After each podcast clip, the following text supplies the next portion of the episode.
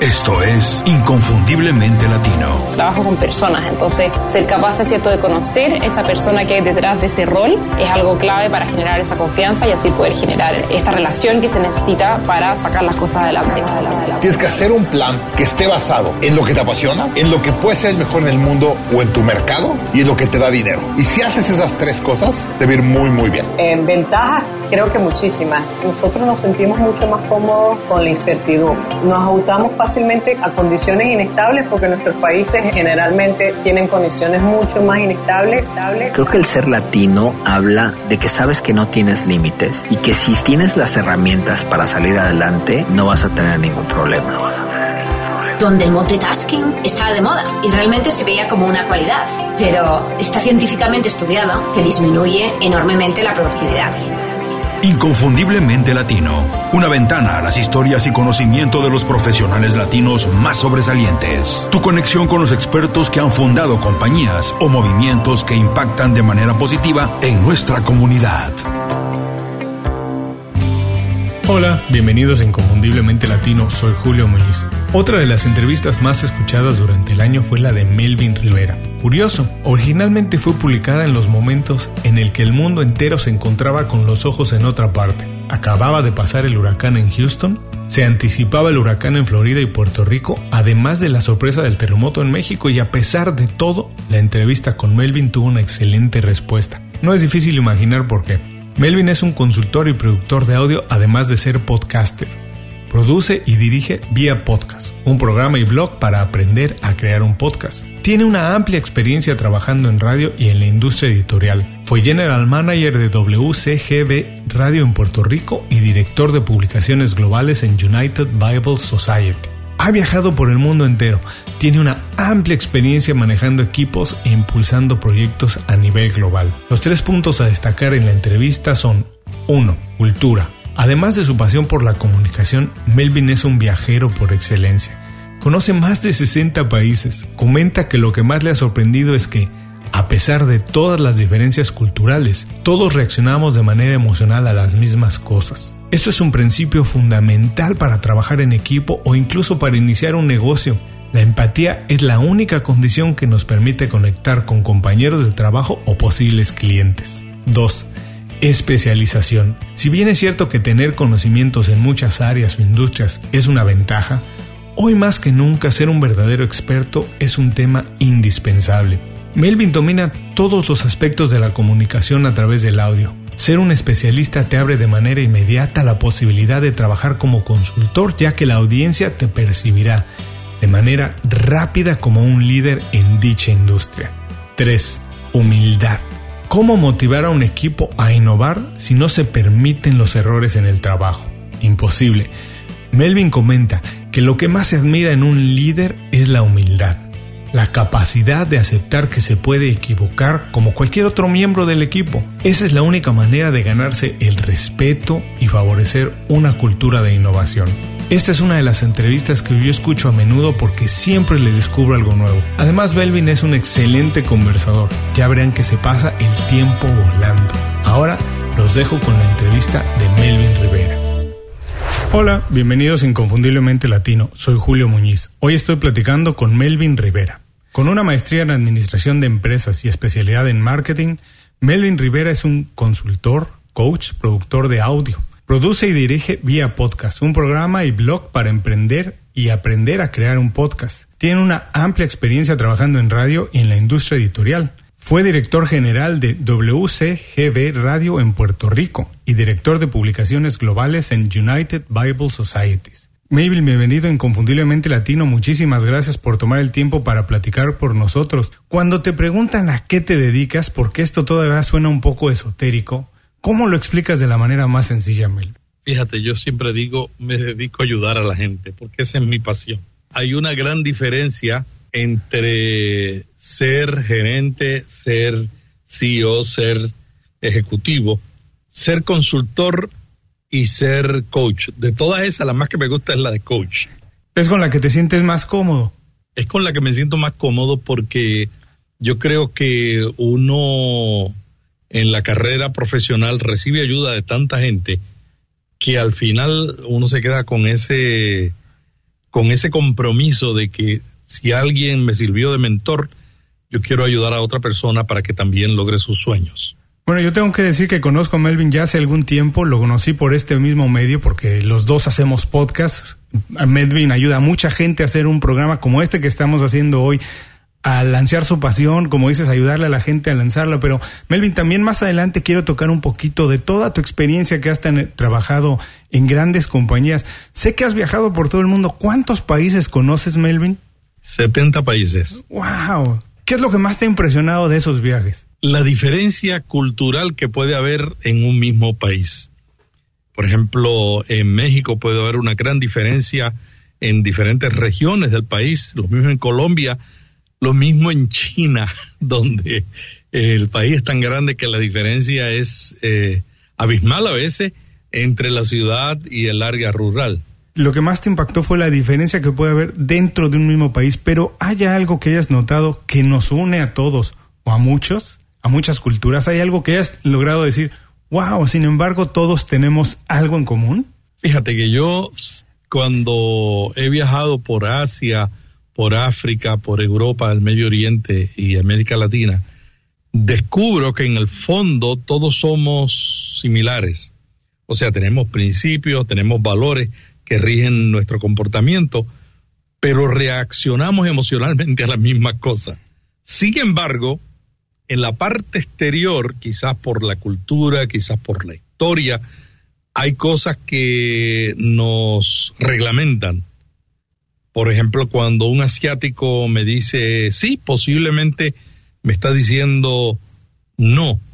Cuando un mexicano dice ahorita, depende del tono en que lo está diciendo para uno poder interpretarlo, ¿no?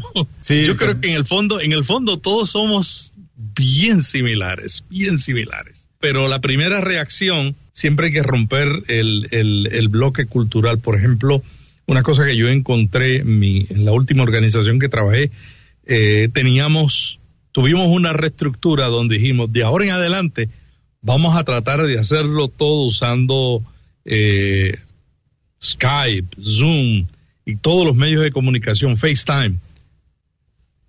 Y al final de cinco años descubrimos que todas las culturas esencialmente requieren primero la relación cara a cara.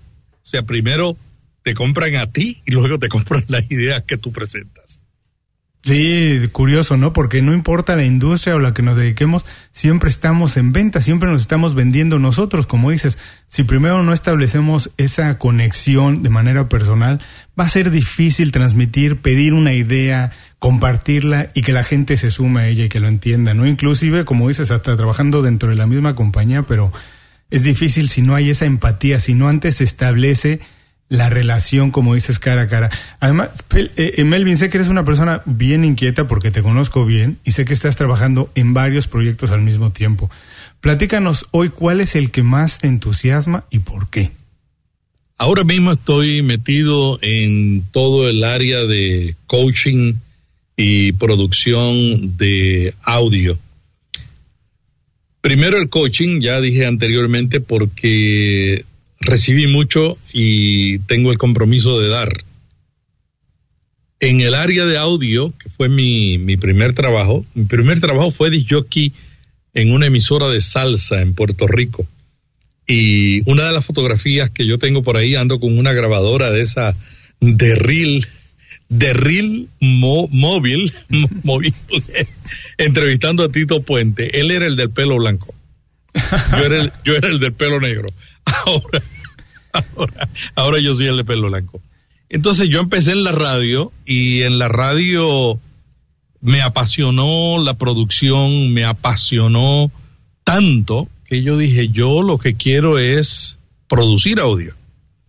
Eventualmente me nombraron director de programación, luego gerente, trabajé en venta, en todas las posiciones que uno se pueda imaginar en una emisora de radio. Estuve 13 años eh, como mantenedor con un equipo de una revista de la mañana. Y de todas esas cosas yo siempre me he preguntado, ¿por qué yo estoy en la gerencia? Si a mí lo que me gusta es capacitar, ayudar y crear. Entonces yo creo que en este momento estoy haciendo lo más que me gusta, que es en esas dos áreas. Ayudar, desarrollar y crear. Pero lo más interesante es que descubro que en el audio, que nosotros pensábamos que ya estaba todo dicho, ¿no? No mm. había mucho que decir. La llegada de la tecnología digital fue un, gran cambio, pero los principios del audio pensábamos que no iban a seguir cambiando.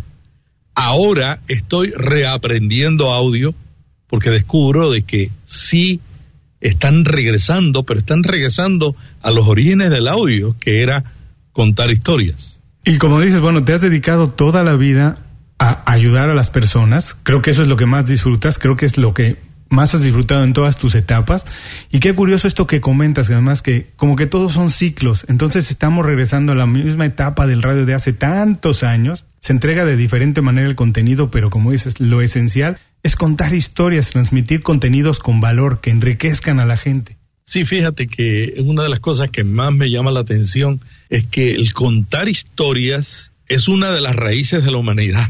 O sea, en la antigüedad nuestros antecesores vivían contando historias, se, se reunían en el pueblo de Israel, por ejemplo, eh, se sentaban y escuchaban a los mayores, en las culturas africanas lo mismo, y en la cultura asiática lo mismo, una persona adulta era el que contaba la historia, era el centro de sabiduría, pero mm, yo creo que no era tanto, bueno, el respeto también que había en la cultura por la persona mayor, pero era también esa manera de crear imágenes mentales, que es un poder que tiene la voz, que a mí siempre me ha fascinado. ¿Cómo, cómo crear imágenes mentales? Un amigo mío que produce video me dice, Melvin, el video, la imagen es importante, pero un buen video con un mal audio no sirve.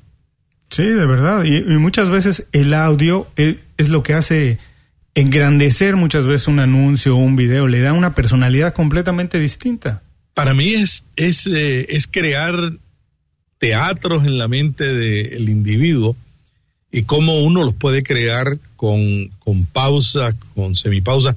Cuando yo empecé a estudiar eh, locución, empecé de estudiar teatro y, y luego de teatro me di cuenta de que en el teatro pues la voz se lleva de otra manera en la radio. Entonces tuve que empezar a estudiar radio y empecé a descubrir los cambios de velocidad cuando uno habla, las pausas, las semipausas que tanto dicen.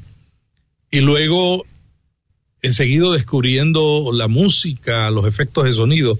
Y yo creo que nosotros en, en nuestra en nuestra en nuestro recorrer por el mundo digital estamos regresando a esa raíz los estudios recientes demuestran que la generación Z y la generación milenial está regresando al audio y está regresando al audio bajo demanda, o sea, el audio bajo control, el audio que yo descargo y escucho cuando quiero, donde quiero y como quiero. Pero tampoco es el audio que hacíamos nosotros en las emisoras de radio, que le decíamos a la gente, eh, este es el reloj de la emisora y usted va a escuchar aquí esto, aquí esto, y tratábamos de hacer una un sancocho colombiano que tenía toda clase de cosas para que la gente, para tratar de agarrar toda la audiencia. Ahora la gente dice, no, yo quiero audio, pero quiero el audio en los temas que a mí me interesan. Y yo no tengo problema de escucharlo más tiempo, si es que me interesa, si es que me ayudan. Y yo creo que por eso también me, me ha fascinado el podcasting, porque el podcasting es una manera de uno ayudar a otros y es una manera, una manera de crear imágenes mentales y es una manera de interactuar y de tener una intimidad que jamás tuve cuando trabajé en la radio, cuando fui gerente de emisora. Y eso yo creo que es lo que más, más me fascina, seguir aprendiendo y seguir descubriendo cosas que han existido, pero que uno no, no se daba cuenta que estaban ahí. Bueno, me encantó y voy a destacar de tu respuesta una cosa que no quiero que pase por alto, que tú bueno, has tenido posiciones bien importantes en las compañías que has trabajado, pero dices que sigues aprendiendo. Y eso es bien importante porque no importa el nivel en que estemos, siempre hay capacidad de reinventarnos, siempre hay capacidad de aprender de alguien algo más. Incluso no solo la oportunidad, es casi hoy en día una necesidad reinventarse cada X tiempo porque si no quedamos fuera del mercado. Y esto de hacer historias con el audio, tú lo haces de manera increíble.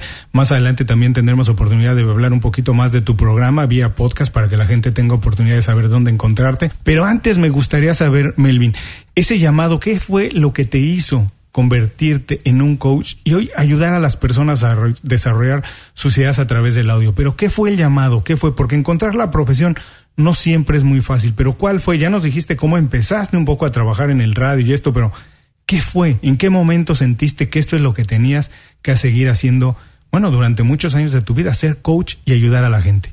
Cuando yo estaba en la radio, una de las cosas que más satisfacción me dio fue enseñar. Y yo andaba con esa lucha, yo decía, pero ¿por qué me gusta tanto la parte de la producción? La parte de enseñar, pero la rama en que estoy trabajando es el marketing y la gerencia. Dicho sea de paso, yo no había estudiado cuando empecé de gerente, yo no había estudiado administración ni marketing, fue, fue luego que me fui cuando descubrí que para enfrentar los retos que tenía necesitaba en un periodo corto de tiempo de dos años, pues lograr eh, primero la licenciatura y luego la maestría.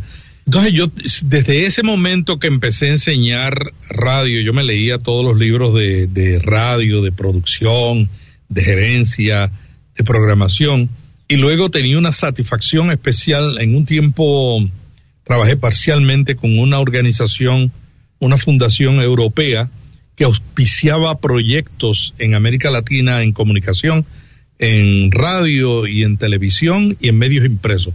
Y ahí empecé a viajar, trabajaba con ellos part-time, coordinando eventos en América Latina de capacitación en esas tres áreas. Ahí conocí en los medios impresos, ahí conocí un poco más de, de la radio, porque ya yo sabía, pero empecé a tener una perspectiva mundial que me transformó. Yo vengo de Puerto Rico, una isla muy pequeña, pero al tener esa perspectiva mundial también me cambió la, la idea, me cambió también, me cambió el llamado porque sentí tanta satisfacción enseñando que de ahí en adelante yo empecé a trabajar en todos los trabajos que hice de ahí en adelante, que fueron de gerencia, siempre, siempre disfrutaba más. Y dentro de la gerencia yo decía, ¿por qué estoy en posiciones gerenciales? Un día yo llegué a la conclusión.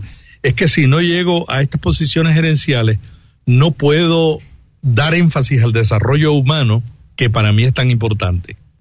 Y, así fue, y así fue. Tuve la oportunidad, en una etapa estuve de consultor de marketing para América Latina y organizaba eventos en, diferentes países, luego consultor de publicaciones a nivel mundial, donde hice una alianza con la, eh, la Universidad Oxford Brooks University, que es una de las yo diría, de las cuatro o cinco universidades especializadas en publicación en el mundo. Y entonces creamos un instituto de publicaciones que se da en Asia, en África, en América y en el Medio Oriente. Y ese fue uno de mis últimos proyectos donde yo dije, yo quiero hacerlo en el área de publicaciones, pero hacerlo bien. Entonces creamos un currículum que ellos dijeron, vamos a examinarlo y si vemos que está bien, entonces nosotros vamos a, darle un diplomado a los estudiantes que salgan de ese curso. Lo examinaron y nos felicitaron, dijeron que el, los 21 manuales que desarrollamos estaban muy bien. Entonces, estuve de director mundial, pero realmente, además de la parte estratégica, que es una parte que también me apasiona, yo creo que esa combinación de una mentalidad estratégica, creativa, enfatizando el desarrollo humano, es para mí eh, el perfil mío.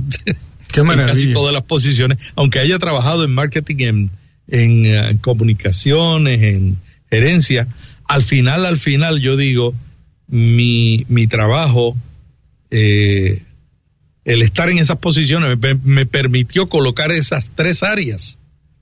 Y en algunas de ellas yo contrataba gente para que lo hiciera. Y un día un amigo me dice, pero Melvin, un director de finanzas, me dice, pero tú estudiante de finanzas y contabilidad. Y dije, sí, yo estudié finanzas y contabilidad, pero no fue para ser un financista ni un contable, para saber lo que te voy a pedir.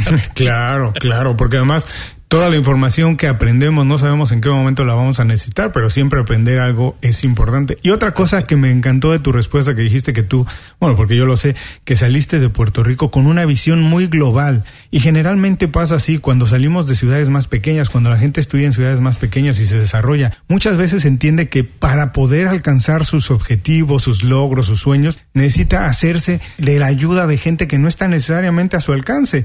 Y hay que llevar ese mensaje mucho más lejos y es lo que tú te encargado de hacer. Y por eso mismo te quiero preguntar, en todo este tiempo de experiencia, y que has viajado prácticamente por, bueno, por todo el mundo, pero que conoces muy bien Latinoamérica, ¿qué ventajas consideras que tenemos los latinos hoy en día en el mercado global? ¿Qué desventajas, si es que tenemos alguna, y cómo podemos hacer para superarlas? Yo creo que los latinoamericanos tenemos una gran ventaja y es que tenemos recursos humanos que no estamos conscientes que tenemos. los latinoamericanos a veces cuando nos comparamos con los europeos y con, y con los norteamericanos, sentimos cierto, nos empequeñecemos, cierto sentido. Yo creo que nosotros tenemos recursos humanos. Una, una cosa que a mí siempre me llamó la atención de un país pequeño fue eh, el ejemplo de Corea del Norte. Corea del Norte perdón, Corea del Sur. Corea del Sur fue invadido por los chinos, fue invadido por los japoneses. Tengo un amigo que me contaba y me decía, Melvin, lo más difícil en mi vida ha sido perdonar a los japoneses, porque los japoneses invadieron a Corea y muchas de las abuelas de, mis amigos fueron violadas por soldados japoneses. Mm. Y una mujer buena que es violada es una marca que se pasa de generación en generación. Pero los, los coreanos del sur, en vez de quedarse con esa amargura, decidieron hacer algo que yo creo que los latinoamericanos tenemos que aprender. Ellos dijeron, nosotros no tenemos tantos recursos. La verdad es que Corea no tiene casi recursos, pero tenemos el recurso humano. Y Corea decidió que no iban a ser más colonia de ningún otro imperio. Corea empezó a enfatizar la educación y la formación de su gente. Y en Corea, un maestro es un héroe. En América Latina, un maestro es una persona mal pagada. Así es. No, es bien vista por la comunidad, no, no, no, no se considera una posición eh, de élite. De élite. Eh, bueno, ese maestro no es mala, no la consideran mala, pero, pero no le dan ese, ese aprecio que le dan los coreanos del sur. Y los coreanos del sur llevan décadas desarrollándose. Hace unas décadas, Toyota controlaba el mundo de los automóviles. Ahora la Hyundai compite con la Toyota y le vende productos a la Toyota. Cada una de estas compañías coreanas que se han desarrollado, yo estuve visitando el Museo de Samsung en Corea del Sur, impresionante, es una ciudad. Y en ese museo de Samsung lo más que me impresionó no fue la tecnología, porque ellos muestran en el museo de dónde vienen, pero también tecnología en la que están trabajando, que es un que es un poco riesgoso, ¿no? Porque mm. la competencia está pendiente. Pero lo más que me impresionó de Samsung y de toda la compañía coreana es lo mucho que invierten en la investigación y cómo ellos celebran el recurso humano que está formando y el recurso humano que está creando. Son, son héroes nacionales. Y aun cuando hayan cometido errores, porque todos cometemos errores, la importancia es aprender y no volver a repetirlos. Aunque hayan cometido errores, las compañías electrónicas de Corea del Sur están tomando la delantera en muchos campos en el mundo. Y es un país que no tiene recursos, tiene que importar muchas de las cosas. los carros que se construyen, los artefactos eh, digitales electrónicos dependen de otros países, pero aún así compiten con esos países. Y yo creo que el secreto ha estado en el desarrollo de, de la creatividad y la creación y en el desarrollo de recursos. Y ahí es que yo creo que nosotros eh, en América Latina necesitamos inspirarnos para cambiar y asegurarnos que la gente que elegimos en los puestos no sean la gente que más nos cae bien y, que nos, nos impresiona, aunque después se lleven la mitad del dinero. Mm. Como dices, creo que hay que invertir en el capital humano, ¿no? Porque además recursos naturales, Latinoamérica está llena. Tenemos absolutamente todo, pero hay que invertir más en el recurso humano. Ahora, para quien está a punto de iniciar una carrera, Melvin, ¿en qué campo o industrias consideras que hay más oportunidad ahora para los latinos? Si es que hay alguna industria en la que consideres que tenemos más oportunidad. Para mí, yo creo que, el, aspecto digital es importante, eh, no solamente porque soy apasionado por lo digital, sino porque vemos compañías como, como Kodak, compañías que tenían un adelanto. Vemos tiendas como Sears, como JCPenney, que no abrazaron la tecnología digital y que en este momento están sufriendo las consecuencias. Y vemos compañías que hace 5, 10 años no existían, pero que no se conformaron en construir el presente. Yo creo que esta compañía vieja eh, se, se quedaron en el presente, buscando proveer las necesidades de ahora y no estaban enfocados en las del futuro. Entonces yo creo que el futuro es un riesgo porque nadie sabe cómo es el futuro. Todas las compañías digitales tienen un principio. Yo estuve desarrollando con un equipo una aplicación mundial y el equipo eran gurús de, de tecnología de varios países.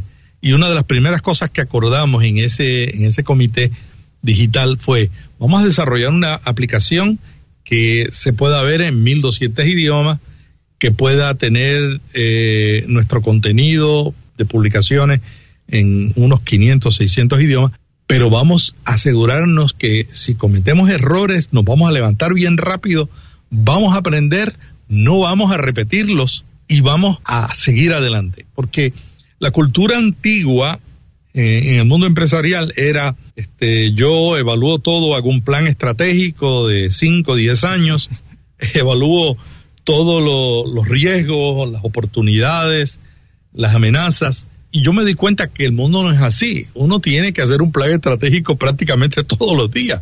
Por supuesto. Porque lo, lo, que uno, lo que uno tiene hoy no es lo que va a tener mañana. Entonces tampoco debemos creer que los mejores visionarios, los mejores líderes, son los que no cometen errores. No. Steve Jobs fue un fracasado ante los ojos. Si alguien evalúa la vida de Steve Jobs a veces, mirando solamente su fracaso, el, mirando sus errores como líder. Hay gente que dice, no, que fue un extraordinario gerente. Uy, yo he leído ya dos biografías de Steve Jobs y, y como líder tuvo momentos, pero terribles, terribles. Pero yo creo que él aprendió, estaba claro en el porqué, estaba claro en su pasión se levantó, aprendió y siguió y siguió y siguió hasta que hasta que logró el éxito. Ahora, has hablado un poco que las condiciones han cambiado en el mercado, como dices, ahora ya no se pueden hacer planes a 5 o 10 años, casi casi hay que evaluar mensualmente y estar viendo en qué dirección llevamos la compañía o nuestro proyecto, incluso personal o profesional. En las condiciones que ahora tiene el mercado, ¿qué habilidades consideras que debe tener un profesional para destacar? Yo creo que la, la habilidad para leer el mensaje en la pared, o sea, la habilidad para estar alerta de lo que está pasando y no concentrarse sencillamente en una estrategia. Por ejemplo, hay gente que dice, yo, yo tengo esta estrategia y tenemos dos extremos, ¿no? Está el extremo del empresario que cambia todos los meses. Entonces no termina un proyecto, no espera que el proyecto se asiente, no espera que dé los primeros resultados y ya está cambiando. Eso es tan malo como el otro extremo, que es el quedarse y decir, no, este negocio lo estableció mi papá, su sueño era tal, ¿no? Y seguir haciendo el negocio como su papá, con otra mentalidad, con otro ambiente, con otras condiciones, eh, lo vio y con otra competencia, porque la, la realidad es que el mundo está muy competitivo y, y ya no es una competencia local, es una competencia internacional y es una competencia también de diferentes, de diferentes nichos. O sea, a veces la competencia de un área se pasa a otra, de un mercado, de un estilo de, una empresa que se dedica a una cosa empieza a entrar a otra. Entonces yo creo que hay que estar leyendo, estar, hay que estar con los ojos y los oídos abiertos y estar aprendiendo qué es lo que está sucediendo en el mercado, qué es lo que, cuáles son las tendencias que, que demuestran los consumidores. Por ejemplo, en el audio, nosotros estamos encontrando en los últimos años, desde que empezó el podcasting allá para el año 2004, de que la gente estaba buscando escuchar audio. Pues ahora lo que dicen los estudios es que para los millennials y la generación Z, el podcasting es el nuevo blogging.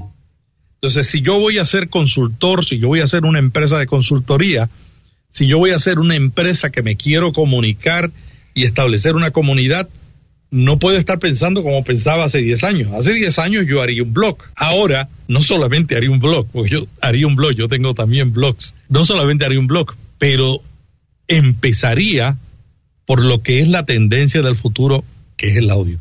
Entonces, de esa manera yo creo que todas las estrategias y el mercado está cambiando tan rápidamente que si nosotros no vemos las señales en la pared, cuando nos damos cuenta, esa pared nos ha caído encima. Comparto contigo, la verdad es que hay que salir detrás del escritorio, ir y probar el mercado y aprender todos los días de lo más que podamos. Nunca sabemos, alguien me decía, el que deja de aprender comienza a envejecer.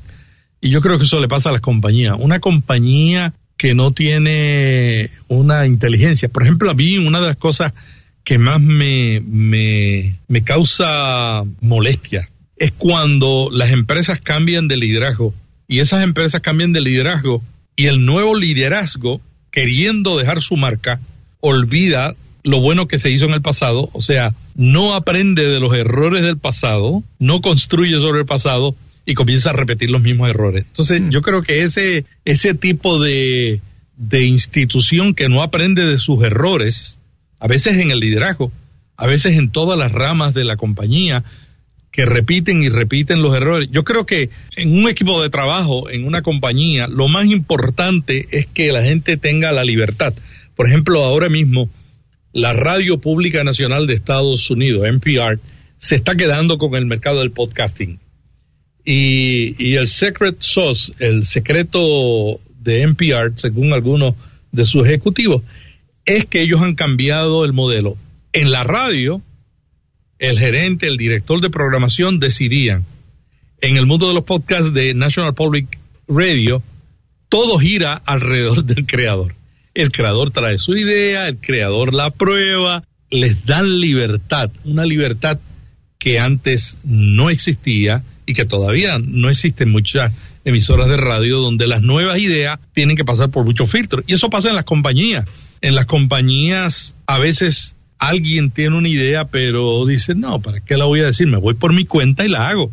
Porque el, para que esta idea llegue a los niveles donde lleve llegar para que la consideren en una planificación estratégica y para que le asignen presupuesto, yo necesito hacer mucha política, necesito pasar por este nivel, pero en este nivel el gerente tiene este pensamiento, no lo va a dejar pasar. Y por eso es que la, la nueva generación milenial este, muchas veces prefiere irse a trabajar por su cuenta, porque aunque el trabajar por su cuenta tiene muchos riesgos, tiene la gran satisfacción de que tú puedes lanzar cualquier idea, comenzarla. Y si no funciona, no funcionó, aprendiste y comienza otra. Así de fácil, porque como bien dijiste, los proyectos, las personas, las compañías tienen solamente dos estados, o están creciendo o están muriendo.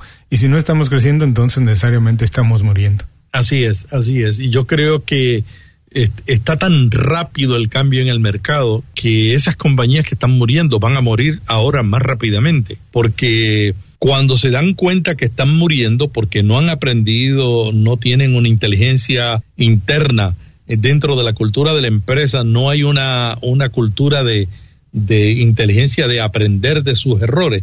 Esas compañías cuando se dan cuenta, por lo regular tratan de hacer en seis meses lo que no han hecho en cinco años.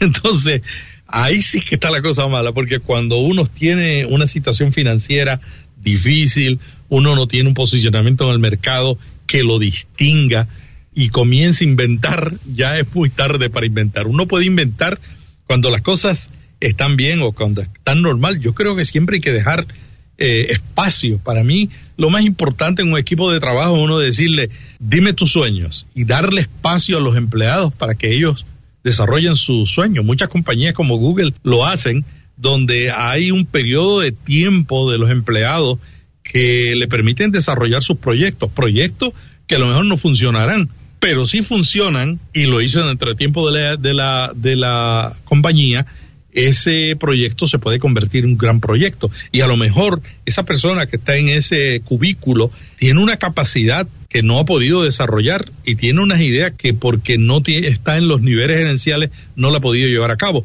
Pero si la empresa le da ese espacio a todos en la compañía para crear, para innovar, la compañía puede hacer más. Y hay compañías que asignan una cantidad de dinero para esos intentos y permiten que usted fracase y dice, no, tú tienes tan tanto dinero, si fracasa no es ningún problema. Si pasa de ese dinero, sí, ¿no?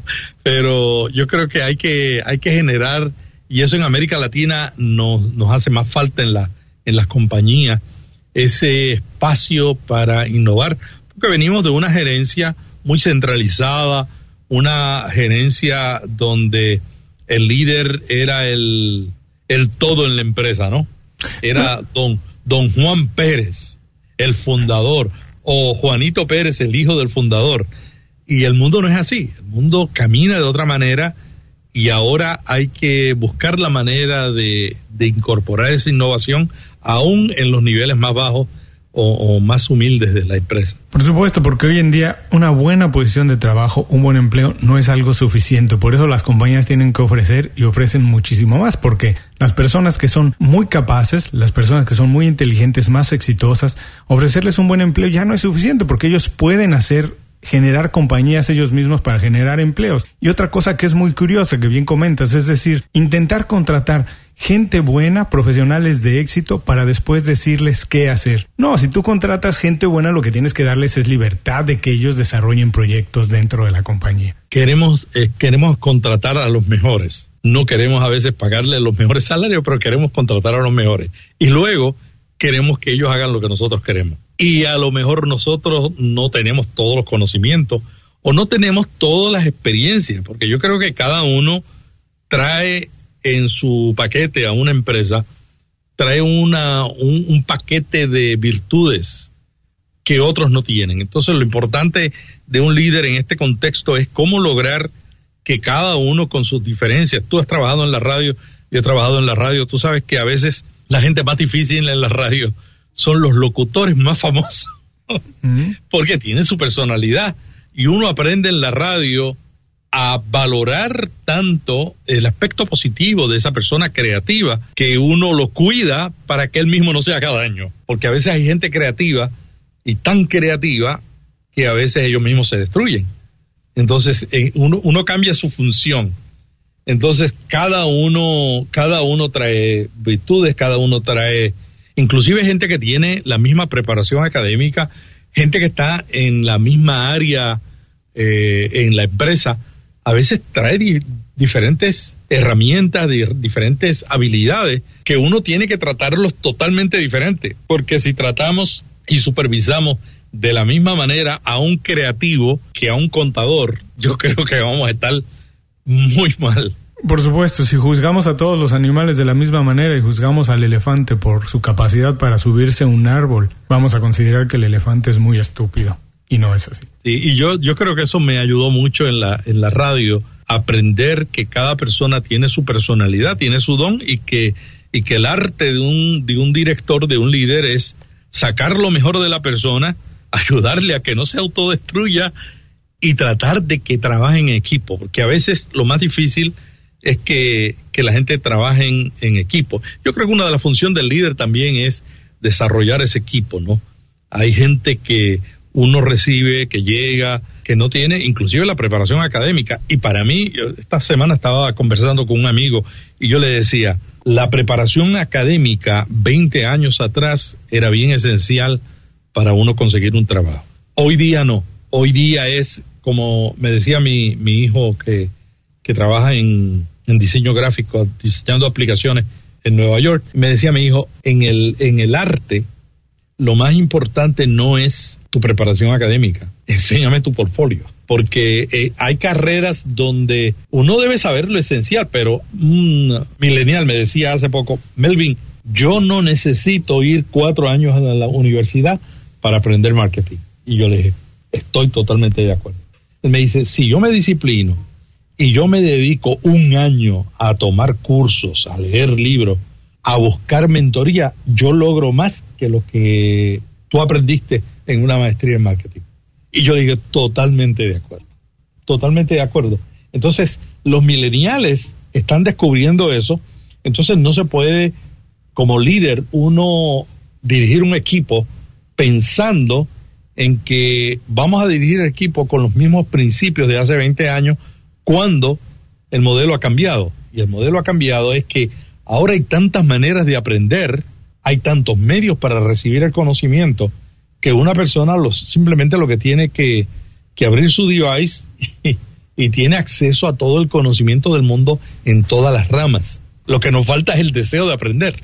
Si no lo tenemos, no logramos nada, ¿no? Por supuesto, por supuesto. Y fíjate, curioso con lo que me comentabas, que hoy no es necesario ir a la universidad para obtener todo el conocimiento. Sí, estoy de acuerdo. Sin embargo, yo creo que se ha encausado de manera errónea la educación. Porque yo tuve la oportunidad de ir a la universidad y yo quisiera que todas las personas pasaran por esa experiencia. Porque si bien es cierto que no es hoy necesario para aprender, para entregarnos la información, porque la información hoy es completamente gratis y está al alcance de todos prácticamente. Si queremos aprender a hacer algo, bueno, salvo que uno quiera ser un médico o algo así, que si necesitas ir a la universidad. Pero para hacer muchísimos hoy empleos, para muchos oficios, hoy casi todo el conocimiento está ahí. Sin embargo, la capacidad de desarrollar habilidades sociales únicamente se da cuando vamos a la escuela y cuando vamos a la universidad. Esa experiencia yo creo que es prácticamente necesaria para cualquier persona poder triunfar, no importa la industria, no importa el conocimiento que vayamos a adquirir pero la experiencia de estar rodeado de personas con muchos puntos de vista distintos, donde tus puntos de vista van a ser confrontados, donde tendrás que aprender a defenderlos, convencer a la gente de trabajar en equipo para poder alcanzar un objetivo, yo creo que sigue siendo indispensable y a mí me encantaría que todo el mundo tuviera esa oportunidad, no únicamente ir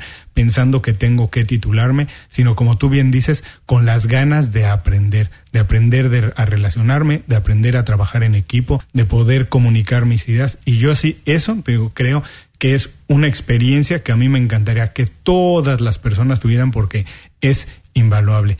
Platica con nosotros en Facebook, Twitter o Instagram. Búscanos como IC Latino. Sé parte de la comunidad. Continuamos. Gracias por seguir con nosotros. Estamos platicando con Melvin Rivea de Vía Podcast. Ya hablaste, Melvin, mucho del liderazgo, pero hoy en día, ¿qué características consideras que son las más esenciales para alguien ser considerado un líder, para poder formar un equipo, para poder vender una idea y conseguir el objetivo? Creo que, en primer lugar, la, la humildad de reconocer que un líder no es la máxima figura en un grupo, que la capacidad de uno no es ser la autoridad, sino ser uno más que va a dirigir al equipo para sacar lo mejor de cada uno de ellos, para desarrollarlos, para ayudarles a trabajar juntos a pesar de las diferencias, para enfocarse en un sueño y que ese sueño les ayude a lograr cosas que no lograrían individualmente. Para mí estas características del líder son más importantes. El líder autocrático que teníamos antes, que, parecía un sargento de armas o, parecía un, una figura de la antigüedad donde aquí se hace lo que yo digo, ya ese líder no existe. Para mí una de las características más importantes del líder es reconocer cuando comete errores. Yo creo que cuando nosotros como líderes aceptamos que cometemos errores, nos crecemos delante de la gente y creamos una cultura en el equipo donde la gente no está diciendo, no, defendiéndose, porque nadie quiere aparecer como, si hay una cultura de que aquí no se puede cometer errores, de que el jefe no reconoce sus errores, nadie quiere cometer errores. Y a veces uno pierde mucho tiempo en los equipos de trabajo tratando de que alguien acepte de que estaba equivocado y que eso no es nada malo, todos podemos estar equivocados. Y yo creo que eso eh, lo puede aceptar el jefe cuando él da el ejemplo. cuando alguien le dice al jefe delante de todo, jefe, usted está equivocado o usted cometió este error. Yo creo que el jefe se eleva y muestra una mayor sabiduría como líder y brilla como líder cuando dice, tú tienes razón, yo no debía haber hecho eso. Pero los jefes a veces pensamos que nos quita autoridad. Que un equipo de trabajo yo decir que se me olvidó considerar esto y que tomé la decisión erróea es como decir, yo no le puedo, ¿cómo yo voy a evaluar a esta persona a fin de año o cada seis meses y reconocerle sus virtudes, pero también ayudarle diciéndole dónde, dónde tiene áreas que mejorar? Y yo creo que eso no es así. Esa, esa evaluación, ese performance evaluation, para mí en las empresas tiene que cambiar porque, porque el performance evaluation a veces es como una muralla que separa al líder de su equipo. No, yo cometo errores dime los errores que yo cometí porque yo quiero mejorar. Entonces cuando uno hace eso, el empleado realmente toma un aprecio especial por uno. Por otro lado, también cuando uno reconoce las cosas buenas que hace el equipo. Yo creo que cuando nosotros celebramos, cuando nosotros levantamos la voz solamente cuando alguien comete un error y no cuando hace algo bueno, nosotros estamos mal, porque sencillamente estamos diciéndole a la persona, estoy más pendiente a los errores que cometes en el equipo, tu estrategia no funcionó, pero cuando la estrategia funciona nos quedamos callados porque a lo mejor nos va a pedir un aumento de salario, ¿no?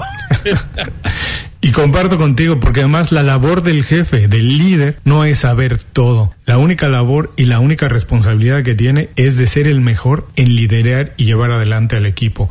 En tu caso, ¿qué hábito personal consideras que ha influido más en alcanzar los éxitos que has alcanzado? Ese mismo que estás diciendo, la capacidad de descubrir que yo no lo sé todo. Por ejemplo, el último equipo que yo tenía, yo necesitaba un especialista en digital, en creación de aplicaciones.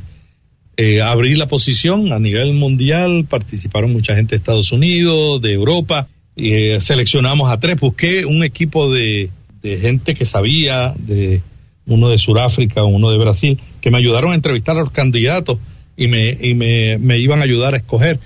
Y al final yo escogí una persona que sabía más que yo. Y todas las posiciones que yo fui, que tuve oportunidad de reclutar porque eran posiciones nuevas o eran posiciones que tenía que llenar vacantes, yo creo que el éxito mayor mío fue, primero, reconocer que yo no lo sé todo, porque de ahí parte lo primero, que yo sé que mi función es desarrollar este equipo para lograr un sueño, unos logros, unas metas, pero que yo tengo que reclutar lo mejor que yo pueda reclutar dentro de mis posibilidades económicas para lograr el mejor equipo y luego dejarlos que ellos desarrollen, creen, innoven y no tratar de imponerles mis ideas, no tratar de controlar para que ellos tengan que pasar por mi filtro eh, en todo, porque de esa manera Primero, los creativos nunca trabajan así. Entonces, si es una persona que tiene capacidad, si es una persona que es un especialista en algo y siente, tiene, siempre tiene que ir a través de uno que sabe menos que él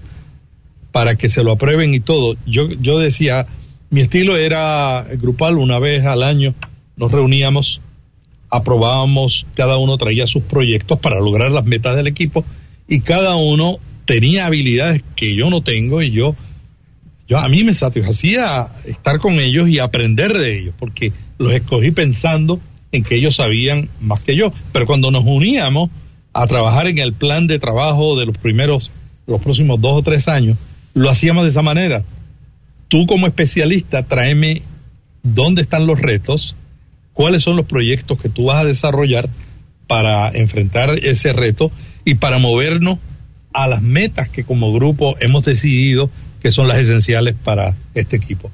Yo creo que eso fue lo que me distinguió en todas las posiciones, contratar a gente que sabía más que yo. Una vez alguien me dijo, pero no te da miedo. Y digo, a mí nunca me dio miedo. en una de las posiciones, yo tenía tres personas en el equipo gerencial, las tres solicitaron mi posición cuando yo salí de esa posición y yo dije, qué bueno. Para mí fue el, el, el mayor logro, fue que cuando yo llegué a esa empresa, ellos no estaban capacitados ni se sentían seguros. Y cuando yo salí, ellos se sintieron tan seguros como para solicitar mi posición. Bueno, qué orgullo. Y además, como dices, bueno, desarrollar personas que viene muy de la mano con lo que nos dijiste al inicio del programa, que te gusta ayudar a la gente y capacitarla. Y otro que es muy importante, la capacidad de saber a pedir ayuda. Decir, yo no sé hacer esto, no soy el mejor en esto, voy a recurrir a un experto porque eso es lo que necesita el proyecto. A lo largo de tu carrera, ¿has tenido algún mentor?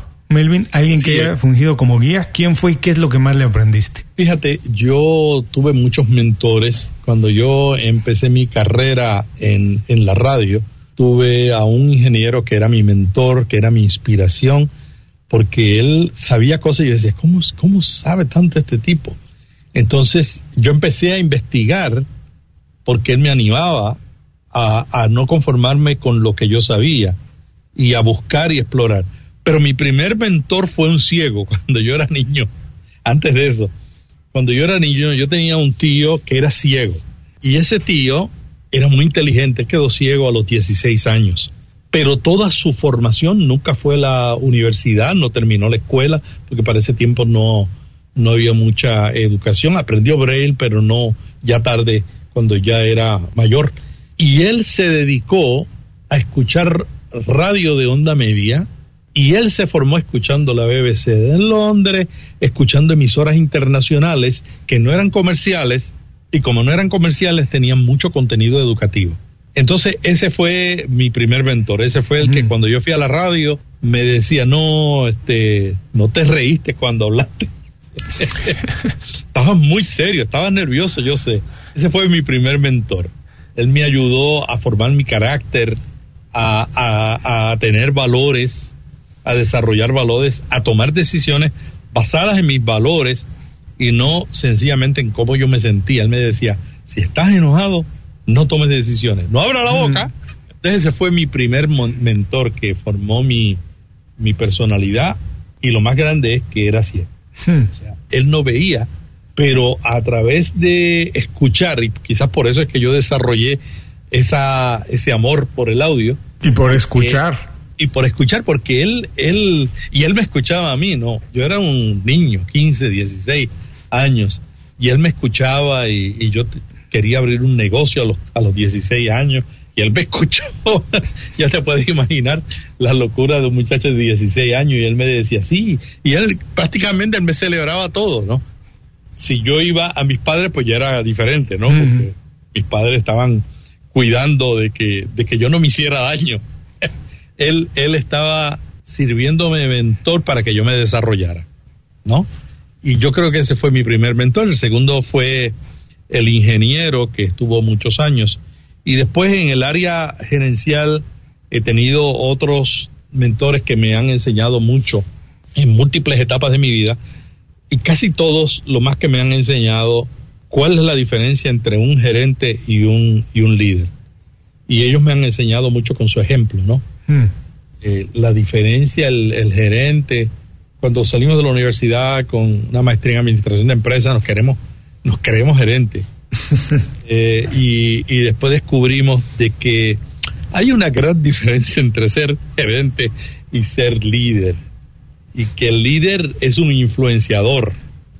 Cuando tú dices algo y el equipo se dirige a esa, a esa área, y el equipo te escucha y el equipo dice, no, no, no, este, vamos a considerar lo que Melvin dice. Porque ah, yo le he dado libertad hasta, hasta eso, ¿no? De, vamos, claro, al final cuando teníamos una discusión y nadie se ponía de acuerdo, yo, todo, yo tomaba la decisión. Pero yo trataba de que, de que, de que la tomáramos. Una cosa que noté en esa etapa es que alguna gente no está acostumbrado a ese, a ese estilo y encontré algunos miembros de los equipos que mis mentores me decían, no, déjalo, déjalo, trata de, trátalo, trátalo, llévalo suave porque ese le va a tomar más tiempo que a los demás. Entender la cultura del equipo y la cultura del equipo es que aquí todas las decisiones las tomamos en grupo porque no hay nadie que sepa más que yo, que nadie que sepa más que el otro, inclusive el jefe y yo creo que ese fue el valor de mis mentores, ¿no? Ayudarme a, arriesgarme, desarrollar ese espíritu de curiosidad por todo, Yo creo que el ciego me enseñó eso porque él era curioso por todo, ¿no? Él, él olía un perfume y, identificaba a las mujeres cuando se le acercaban. Él decía, joven hermosa. y yo decía, este hombre tiene desarrollado. Y no se equivocaban, eran bonitas las. Y yo, le digo, ¿cómo tú sabes por el olfato cuándo es hermosa y cuándo no es? Y me decía, una joven hermosa escoge un perfume que no es demasiado fuerte. las que están inseguras.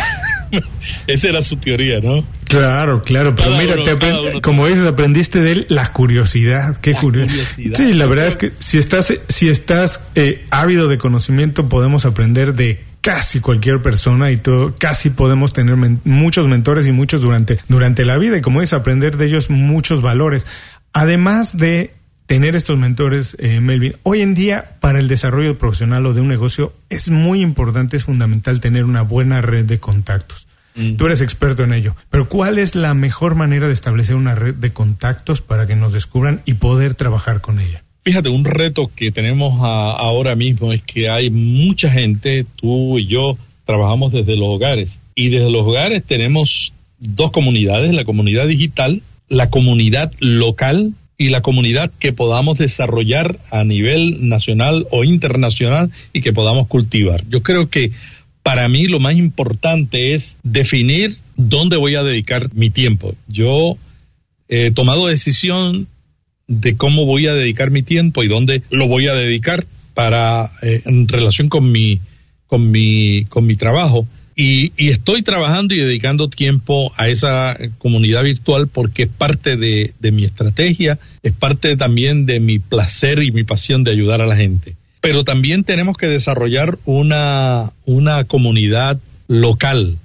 Eh, a veces el hecho de que uno trabaja en la casa también tiene el riesgo de que si uno no se cuida, se puede desconectar de la local. Está conectado con todo el mundo, pero no está desconectado con el vecino de al lado. Y yo creo que es el riesgo más grande que tenemos los que trabajamos en los hogares, pero no es imposible hacerlo. Hay cantidad de lugares, nosotros estamos ahora organizando un meetup en Miami de gente que está en podcasting precisamente con ese propósito de encontrarnos, salir, salir de nuestras cabinas, encontrarnos y aprender y dialogar y buscar la manera de encontrarnos para compartir las experiencias. Yo acostumbro eh, una vez al mes invitar a un amigo a tomarme un café, un desayuno, y eso me ha dado una gran riqueza porque sencillamente es un tiempo que pasamos juntos, un tiempo que, que hablamos, que, que no tenemos agenda, es un tiempo de estar juntos y lo disfrutamos mucho. Y eso es insustituible, la verdad es que lo comparto contigo, no importa cuán grande o extensa sea nuestra red de contactos, como dices, digital, es bien importante fortalecer la red cercana, como tú la llamas, la red local, vernos a los ojos, saludarnos, darnos una, un abrazo, estrechar la mano, porque eso no se va a sustituir nunca. Eh, Melvin, estamos casi llegando al final. Ha sido una plática bien divertida, entretenida y llena de muchísimo valor que hay que escuchar más de una vez. Y antes de irnos, unas cuantas preguntas rápidas. Tú eres un ávido de la tecnología, por favor recomiéndanos una herramienta que la gente pueda utilizar para que le haga más fácil o más rápido o más eficiente su trabajo. Yo tengo una herramienta que escribí un artículo en Medium, que yo vivo en ella, se llama Ulises, Ulises. Ulises es un, es un, alguna gente me dice, ah, no, pero es un procesador de palabras. Digo, no, no es un procesador de palabras. En Ulises yo escribo ideas que leo y que me, o cosas que se me ocurren. Por ejemplo, Ulises no solamente para escribir, sino también para archivar. Ulises es para crear artículos para mis blogs, para crear artículos para mis podcasts. Ulises es el lugar donde yo escribo las cosas que estoy aprendiendo o escribo las ideas de las que voy a enseñar o las que voy a escribir dentro de un tiempo. Ulises es un lugar donde yo puedo escribir un libro. O sea, yo puedo en Ulises formar mi libro, mover los capítulos, porque tiene esa facilidad. En Ulises yo escribo y yo tengo la buena costumbre, alguien me dijo, es una mala costumbre. Y dije, no, es una buena costumbre. De todo lo que escribo, lo quiero escuchar. Porque si no suena bien para el oído, no, no se ve bien en la, con la vista, no se ve bien con los ojos. Entonces, Ulises Después que yo le, que escribo un artículo o escribo una presentación, yo le escucho, porque eh, me lee lo que tiene, me lo lee en inglés, me lo lee en español, entonces me permite a mí escuchar cómo sonaría eso, si las oraciones están muy largas, si no use muchos verbos activos. Ulises me da toda esa capacidad, es mi herramienta favorita. Desde Ulises yo publico en Medium, publico en mis blogs, yo tengo varios blogs, tres o cuatro, y además de eso, en Ulises yo guardo todo. O sea, cada cosa que a mí se me ocurre que yo puedo utilizar en un futuro, yo tengo una categoría, un archivo donde lo guardo. Y cuando voy a escribir de ese tema, ahí tengo mi depósito. Yo escribí un libro de la historia de mi pueblito. Yo vengo de un pueblito en Puerto Rico que se llama Santa Isabel, 19 mil habitantes, muy pequeño. Y yo escribí la historia de ese pueblo del siglo XIX, o sea, desde la, desde la conquista, desde la llegada de los españoles, no, desde la prehispanidad, porque hice muchas entrevistas sobre las investigaciones arqueológicas que se han hecho en el pueblito, hasta el 1898 cuando invadieron los norteamericanos. Y todo eso yo lo guardé en Ulises. Mm. Y al final, con un botón, lo convertí en un ebook que está en, en Amazon. Oh, buenísimo. Esto va a estar para todos aquellos que quieran revisarlo en las notas del programa. Ahora recomiéndanos, por favor, un libro, blog, película, podcast, lo que sea que la gente pueda utilizar como una fuente de inspiración, Un libro que sirva como fuente de inspiración. Para mí el libro que más me ha ayudado es el, libro Conociendo sus uh, fortalezas. Es un libro que te da un examen y te determinan cuáles son las áreas donde tú tienes fortalezas y cuáles son las áreas que se relacionan más a esas fortalezas. Lo revisaremos y va a estar también en las notas del programa, si no te preocupes. Te lo mando, te lo mando. Pero ese es el libro clave que yo leo y vuelvo a leer una y otra vez. Eh, Knowing Your Strengths, creo que se, se, se, llama. Ese libro me ayuda, bueno, por lo menos ponlo, por lo que me ha ayudado. Me ha ayudado a identificar mis fortalezas, a relacionarlas con, con lo que yo hago y a reconocer, porque esta es la teoría del autor, hay que reconocer las debilidades no para prestarle demasiada atención, porque el error más grande que nosotros cometemos es que nos concentramos en las debilidades y no desarrollamos las fortalezas. Entonces ese libro me enseñó a aprender que yo debo desarrollar mis fortalezas y cuidarme de las debilidades para que no intervengan con las fortalezas. Bueno, lo tendrán en las notas del programa también para quien quiera revisarlo. Suena interesantísimo y tendré que agregarlo a mi lista de libros por leer. Melvin, rápidamente, esta pregunta nos encanta hacerla, es fascinante, las respuestas siempre son divertidas y fascinantes. Si tuvieras la oportunidad de vivir tu vida otra vez, pero con toda la experiencia que tienes hasta ahora, ¿harías algo diferente? Y si es así, ¿qué harías diferente y por qué? Yo, si volviera de nuevo a comenzar mi vida, yo creo que no cambiaría mucho, porque mi camino fue ir descubriendo mis fortalezas y ir desarrollándolas. En ese sentido yo creo que no cambiaría mucho. Yo me iría de, de entrada a pensar en el trabajo creativo y trataría de entender que la fase creativa mía era más importante que todas las demás y que la experiencia que tenía gerencial y de marketing estaba más abarrada con la parte creativa y del desarrollo humano. Me tomó un tiempo aprenderlo. Yo empezaría desde el principio a desarrollar esa parte creativa y esa parte de desarrollarme para ayudar a los demás desde el mismo principio. A mí me pasa algo muy parecido. Estoy muy contento con lo que estoy ahora, con todo lo que he vivido. Creo que intentaría no cambiar casi nada, pero lo que más me gusta, sí intentaría hacerlo mucho antes. Iría directo a eso. Ahora, Melvin, tú, como hemos hablado durante el programa, eres un experto en la cultura latina, has viajado por toda Latinoamérica. Tú sabes que existen muchos estereotipos de lo que somos los latinos. Pero para Melvin Rivera, en realidad, ¿qué significa ser latino? Ser latino significa ser heredero de una mezcla de razas, pero más allá de la mezcla de razas, de una mezcla de culturas que tienen unos valores increíbles. Por ejemplo, cuando yo voy a España, a Sevilla, y yo me encuentro con los andaluces, o voy a Isla Canaria, yo entiendo a los puertorriqueños. Y los puertorriqueños tenemos esa, esa identificación de que somos herederos de los europeos, herederos de los africanos, pero no decimos que dentro de los europeos y los españoles hay otras subculturas. Y yo creo que los latinoamericanos tenemos que descubrir esas subculturas que marcan la vida nuestra. Por ejemplo, yo como puertorriqueño me encanta la salsa, por eso fui, mi primer trabajo fue locutor de salsa. Y, esa salsa, esa música caribeña, y, esa razón porque hay tantos músicos en Puerto Rico que la gente dice, ¿cómo un país tan pequeño produce tantos músicos? Es que es la herencia africana. Y dentro de la herencia africana hay que buscar en las subculturas de donde venían nuestros antecesores que eran más eh, inclinados a eso. Y la herencia de Andalucía y la herencia de los andaluces que cambiaban la R por la L, ¿no? y, y, la, y la herencia de los de Islas Canarias que marcó a Puerto Rico, Cuba y Santo Domingo. Yo creo que esa mezcla de culturas todos la conocemos, pero lo que no conocemos es la mezcla de las subculturas. Y yo creo que a los latinos nos queda mucho que aprender para identificar las subculturas que estaban dentro de la cultura, que marcaron la cultura que hoy tenemos. Seguramente haremos un día un programa para hablar exclusivamente de eso porque es un tema fascinante. Melvin, por último, danos un consejo para que la gente se vaya con él al escuchar el programa y la manera más fácil de contactarte.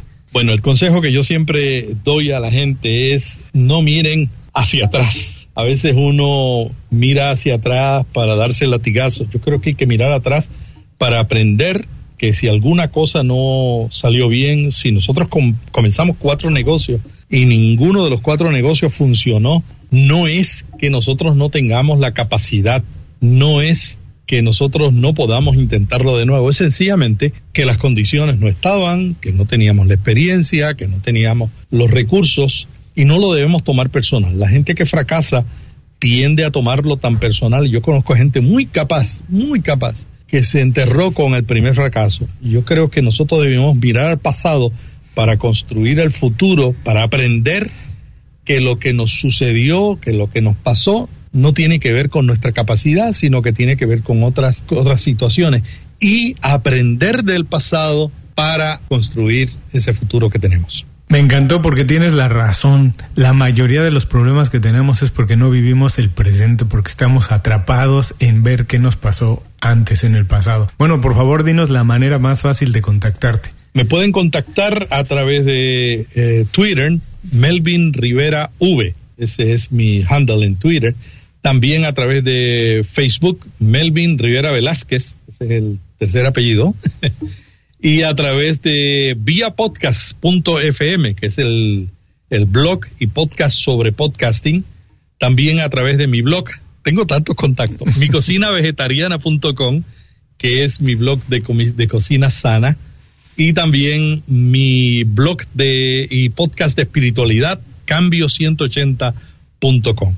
Son los tres lugares online donde me consiguen y en Twitter Melvin Rivera V. Bueno, les recuerdo que todo esto estará en las notas del programa para quien quiere ponerse en contacto con Melvin. También les recuerdo que para recibir todos los episodios en el momento en que son publicados, pueden suscribirse a ICE Latino en Apple Podcasts, Stitchers o en su aplicación de podcast favorita. Si les gusta nuestro trabajo, por favor hagan un review para que más latinos nos descubran, escuchen y sean parte de esta comunidad. Melvin, muchísimas gracias por el tiempo. Ha sido un placer de verdad platicar contigo. Ha sido una alegría, Julio. Tenemos mucho en común y celebro que este programa, este podcast, está ya inconfundiblemente llegando al momento de celebrar ese, bueno, ya cuando transmitan esto, a lo mejor ya lo ha logrado, ese primer año donde todos queremos llegar y celebrar. Así es, efectivamente este será el primer episodio después de haber cumplido un año, así que doble felicitación para ti, muchísimas gracias. Bueno, ha sido un placer. Hasta luego. Inconfundiblemente Latino es una producción de Unofficial Media. Visítanos en www.icelatino.com para trabajar con nosotros. Impulsa tu carrera profesional o tu negocio con nuestras estrategias. Gracias por escuchar el episodio de hoy. Les recuerdo que pueden consultar la transcripción completa de la entrevista, la manera más fácil de contactar a nuestro invitado, así como los enlaces a sus herramientas y recomendaciones en www.icelatino.com.